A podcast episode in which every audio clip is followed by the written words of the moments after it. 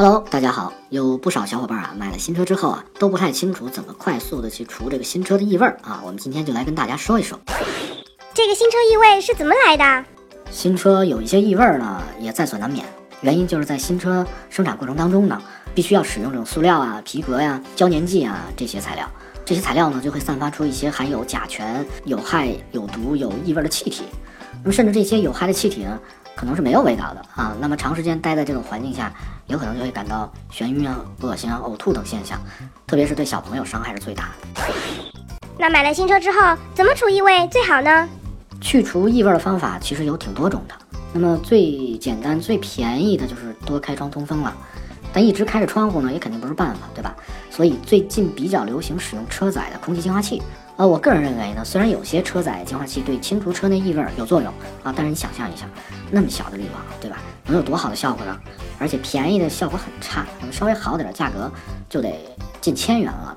其实消除车内的异味呢，也可以用咱家用的这种空气净化器，只需要换一个除甲醛的滤芯儿，效果会比车载的净化器好很多。不仅滤网这个面积大，而且一般家里咱们都备着，不用单独买，也能省下不少钱。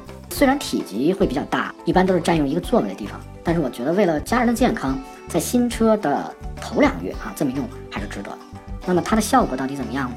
我们专门做了一个测试，大家一起来看一下。那先把这个车密闭静置了一段时间，那么车内的甲醛值就达到了比较高的数值了。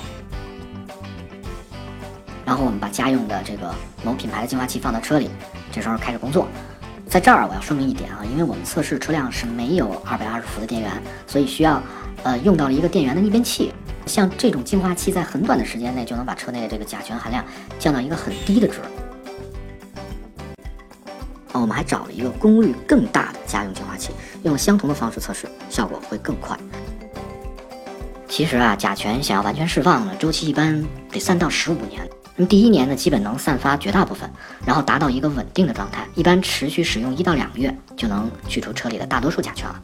那么像这种用家用空气净化器给新车除味的方法还是挺实用的哈，而且是最快最高效的。如果你家里正好有闲置的空气净化器，不妨就试用这么用一段时间。其实聪哥前一段时间呢买了一辆新车，就是用这种方法去的异味，所以聪哥看到效果这么明显啊，赶紧就推给小伙伴们。那么除了用空气净化器除味的方法呢，坊间还流传了很多别的啊其他的方法。大家想知道哪种也适用吗？关注汽车洋葱圈的公众号，回复“新车除味”就能看到了。好了，今天的内容就到这里了。大家还有什么养车用车方面的问题，可以在腾讯视频下方给我们留言。咱们下期再见。插播获奖情况。